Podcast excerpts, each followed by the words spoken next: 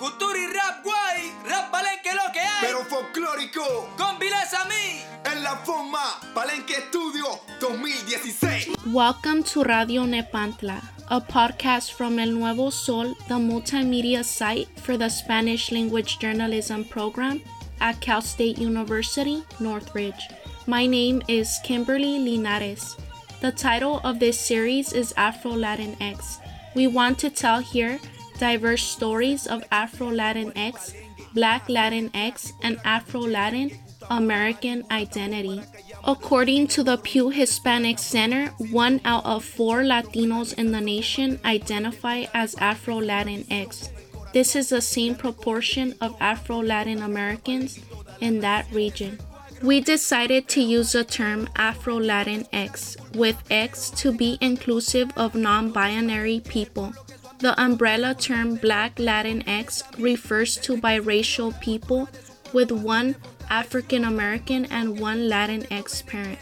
The umbrella term Afro Latin American refers to people of African ancestry and Latin America. In this episode, I interviewed Yanell Serrano, a student from North Carolina State University.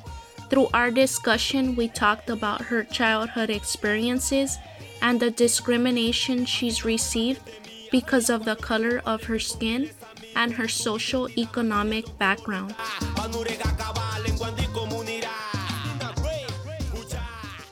Yanell was born in Miami, Florida, and lived there until the age of six. She moved to a small town in North Carolina called Kernersville and currently still resides there.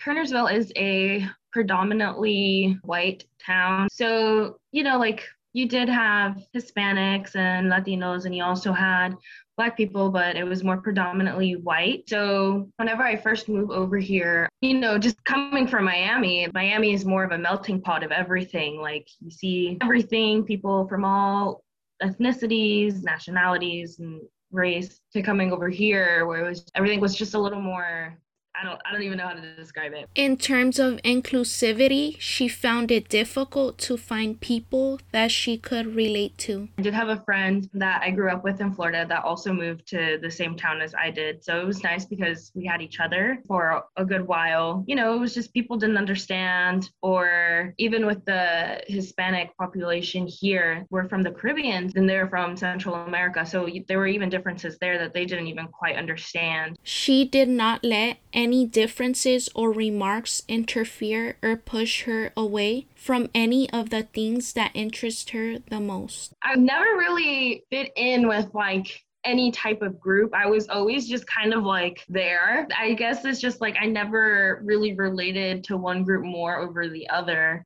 Yanell's father was born in Indiana but grew up in Puerto Rico, and her mother was born in Massachusetts but is Dominican. Living in a town where people don't necessarily understand who she is has resulted in acts of discrimination. My family and I would get stared at a lot at restaurants that we would go out to eat, shopping at Walmart for groceries. An instance that my father had one time shopping, grocery shopping with my mom, actually. A lady, so like when you're leaving Walmart, they'll ask for your receipt. And the lady looked at my dad and was like, Recito, Recito, instead of just saying, like, can I look at your receipt? For me personally, there was an instance in high school. I would say it was more like condescending, more like a microaggression that I was on I was on the tennis team and one of the mothers would regularly come out and it was around the time that everybody was getting their license and their cars and everything. Kernersville does have a lot of white people here that come from money or have money. And, you know, my parents, my family, we don't come from money. We don't have a lot of money. Like my parents work. We're a working family. so, you know, the time was rolling around and I already knew like I wasn't going to be able to get my car at the age of 16, 17 when everybody gets theirs because we have to be on insurance and insurance is expensive. It's not cheap. I didn't have a job at the time because my parents didn't want me working just yet. They wanted me to focus on school. So I couldn't I didn't have a way to help them out with that either. So I would, I, you know, I was just eh, it's whatever. Like I can wait a couple years. There's still the bus. This is not, it's not an issue for me. But the mom kept asking me like, oh, when are you going to get your car? When are you going to do this? When are you going to get your license? And I told her, I was like, oh, you know, like I'm not ready for that yet. I'll probably get it in a couple years. She looked at me and she was like, oh, why? Because your family can't afford it. The growth and development trends provided by the city of Greensboro shows that North Carolina contains the sixth largest African American population and the 11th largest Hispanic population in the US.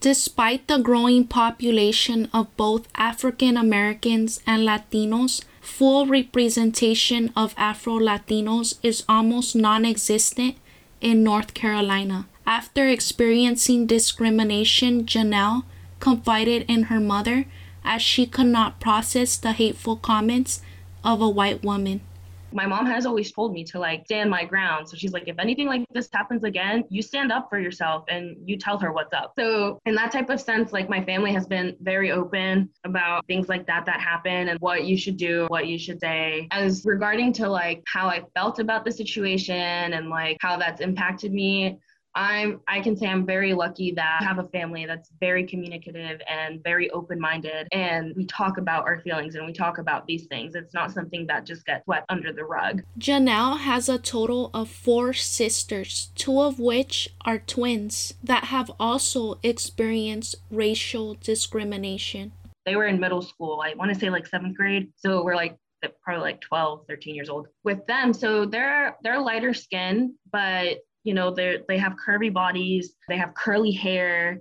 So when they came over here you know people were like what are you? What are you? Like you're mixed. No uh, we're dominican but people here don't really know ethnicities and stuff like that. I feel like people here aren't really educated on that. For them one story that just comes to mind was in middle school was that i want to say they had some issues with some a group of girls or there was just like one specific girl. And i believe that she was black and basically like they're twins. There weren't really any twins here. I, I i don't really remember the situation too much but from what I do remember, pretty much like the girl was just kind of like bullying them, going after them. A remark that she made was, Oh, because you guys are new and you think that you're exotic, that you think you're better than me. Yanell's mixed identity is made present in the dishes cooked at home. She remembers with ease what foods marked her childhood years. We would mainly eat rice, beans, and some type of meat. And with that, like um, a moro, which is rice and beans mixed together. Plantains was in our diet a lot. We would make mango or plátano uh, maduros avocados, not the avocados like the small ones. They're like the they're really big and they're lighter. They're I forget what type of avocado they are, but it's one known to be found in like the Caribbean. Mango is definitely a big one. Rabo, which is oxtail, that was stuff that we would eat too. Dessert wise, we would kind of have like a little bit of everything. My sister is a baker, so like she would experiment with some stuff like flan, uh, tres leche. Oh my god, there's a there's a drink. I'm not a fan of it, but my family loves it. It's called Morir Soñando, and it, it kind of reminds me. I don't know if you've ever had like the orange creamsicle pop, like popsicles. That's kind of what it reminds me of because it's like it's orange juice and I want to say heavy heavy cream. Don't count me on that because I've never made it before, but my family does make it. Music isn't set to one genre in the Serrano family, as they listen to pretty much everything reggaeton, bachata, salsa, and dembow make part of Latin America's lively music environment. We would listen to like old bachatas, old merengues, salsa music, reggaeton. I would say that mainly fills our household and continues to fill our household. Very rarely we'll have days where we're like, oh yeah, let's listen to some like old 80s music or something like American music. English is her first language. She is considered bilingual as she grew up speaking both Spanish and English. Mainly, honestly, we would speak English. If you listen to any of the conversations we're having, it's like we start with one and we end with the other. But no, I did not learn English at school. I took Spanish classes because foreign language was like a requirement. But when we did move over here, they actually wanted to put me and my sisters in ESL because they just assumed since we were Latino that we didn't know how to speak English. But we speak English very well. so my mom was able to get us out of. Yanell has had the chance to connect with her family in the States. When she lived in Florida, her father's side of the family lived there as well. So she had the blessing of growing up with her cousins. Her mother's side of the family still resides in Massachusetts. Since we're in North Carolina, uh, we're literally smack dab in the middle of both places. So we would take trips to go visit my mom's family or my dad's, but my dad's family is starting to move to North Carolina. So we have them here closer, which is nice. So now we get to we visit my mom's side of family more frequently. She has not had the opportunity to visit Puerto Rico or the Dominican Republic. I have not, but I am dying to go. I actually think we're planning on going to the Dominican Republic in a couple of years because my mom wants us to experience that. She still has some family over there. So we're hoping that we'll be able to go visit and eat some really good food. As for Puerto Rico, I do know that we also want to plan a visit there sometime in the future. Hair and its meaning in the Dominican Republic and Puerto Rico is of importance, as it is a big part of their culture and identity. My hair has changed a lot when I was very little, my hair was more wavy, kind of straight, but it was more on the wavier side. It wasn't until that I went through puberty that my hair got really curly. And then my sisters and my mom, they would do relaxing treatments for their hair so their curls were a little more softer and looser to make their hair more manageable. I never used that type of treatment in my hair, but through my teenage years, preteen years, like middle school, like end of elementary school, school, going into middle school, and into high school, I straightened my hair like every week. So for me, having curly hair at that age to me wasn't beautiful because it wasn't like what the beauty standard is here, like what's normalized. So I would straighten my hair constantly and my hair became heat damaged. Um, but it wasn't until like I want to say three years ago that I realized like, you know what, my curls are beautiful. I need to embrace my hair because it's a part of who I am. I have gone into a journey of just trying not to heat damage my hair. I don't straighten it as much. I try to limit actually straightening my hair to three times a year.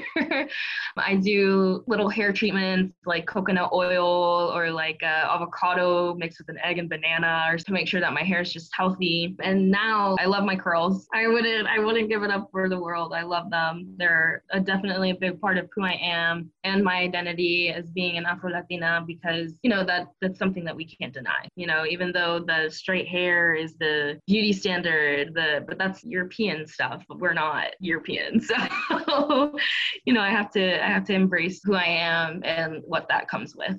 Both Puerto Rican and Dominican cultures are quite similar. I identify more Dominican than I would Puerto Rican because I, I just I grew up with more of like my mom's sentiments and stuff like that. My dad wasn't really like, ah, Puerto Rican this, Puerto Rican that. You know, my mom was more like pushing her side in but yeah, I, I, definitely identify as more Dominican. Uh, but the cultures are just very similar already. Minor differences, few differences, slight differences. The true meaning of her identity became important to her as questioning of it occurred more frequently. I think this whole notion of being um, Afro Latina or identifying as Afro Latino, Afro Latina is like new. But, you know, it was more so the sense that, like, just trying to figure out, it really wasn't until that we moved to North Carolina when people would ask me, oh, what's your race? Like, what are you? So that was more when, like, you, you had to identify as like one or the other. And I would say, like, I don't know. Because for me, it was just, oh, you say you're Dominican and Puerto Rican. And Florida Florida, people just, oh, okay, that's, oh, I'm Cuban or like, oh, I'm Venezuelan. But here, the majority being white, it was like, oh, you're either black or white. So I think moving to a city like this,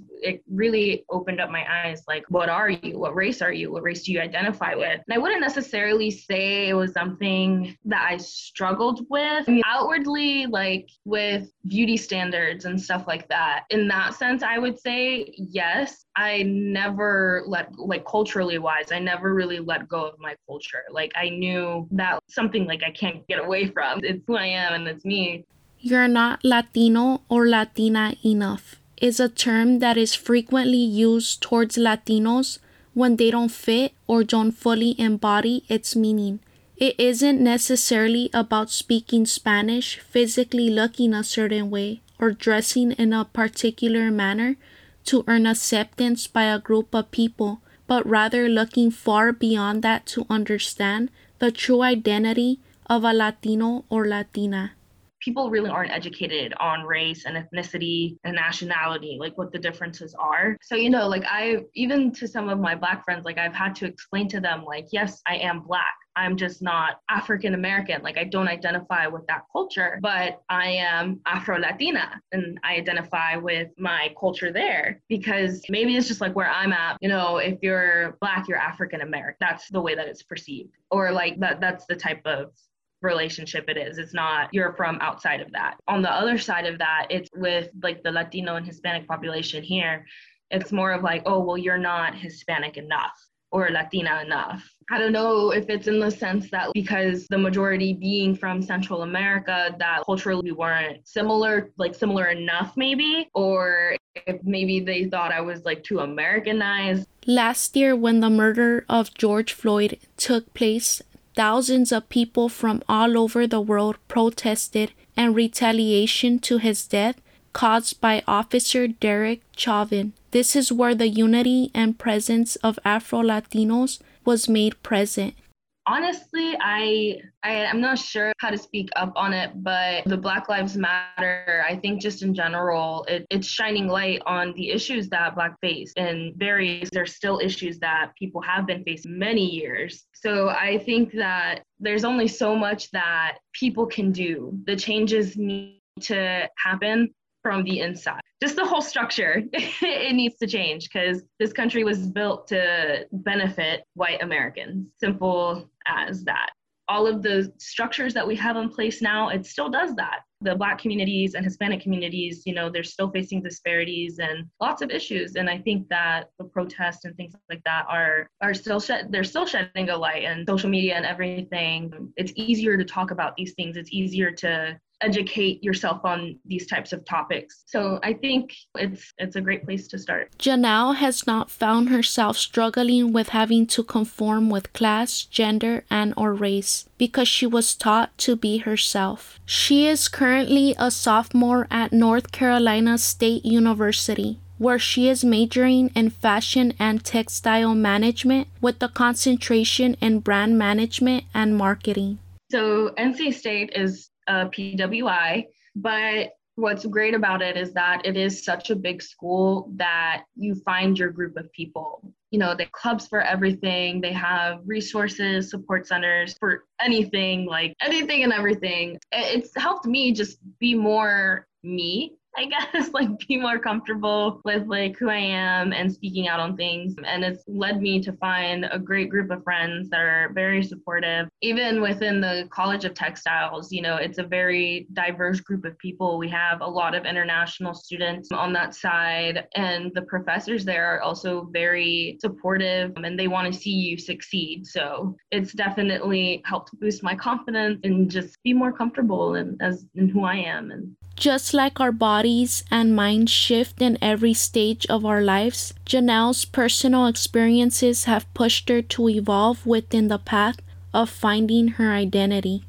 I'm still exploring. People grow. You don't stay like one one version of yourself for too long. I'm constantly just trying to find out like what are the things that I like, things that I enjoy to do. Who am I? You know, like I'm trying to, the big question that we all try to figure out in life. Who who am I? But yeah, I think being able to get away from a small town and go to college, it's a privilege to be able to do that and really connect with who I am and my inner self and trying to just constantly be the best version of who I can be and finding out what does that mean. She doesn't necessarily remember how she identified as in her college application. I believe race, I put black and white, and then for ethnicity, Hispanic or Latino. Although she kind of feels represented with the terms black, Hispanic, white, and Latino, she prefers there to be another option that can fully embody who she really is. I think Mexico just put that on their census because I mean like the United States of America is just a very diverse group of people. So it's not one or the other. There are people who are mixed with many different things. So I think if there were more options or if they could add more options, I definitely think that is one that should be added. Yanell thinks she is inspiring others to be their authentic selves by having conversations with peers and family members about important issues and supporting one another. She uses her social media platforms to elevate issues related to Afro Latinidad. I'm also part of a nonprofit organization that I, I for, the Latinx Life, where we also kind of do that. We talk about events and politics and the news, events that we're holding or events going out in the world, and we collaborate with other organizations to help bring awareness. And we're mainly based here in North Carolina. That's uh, who our target market is for that, the Hispanic and Latino population, because, you know, people do need to be informed about what's going on. She does plan on having a family in the future where she visualizes herself teaching her children about her culture through books, movies, food, and family stories. Teaching them about my culture, just kind of immersing them in it. The food, being around my family, my mom's side of the family, my dad's side of the family.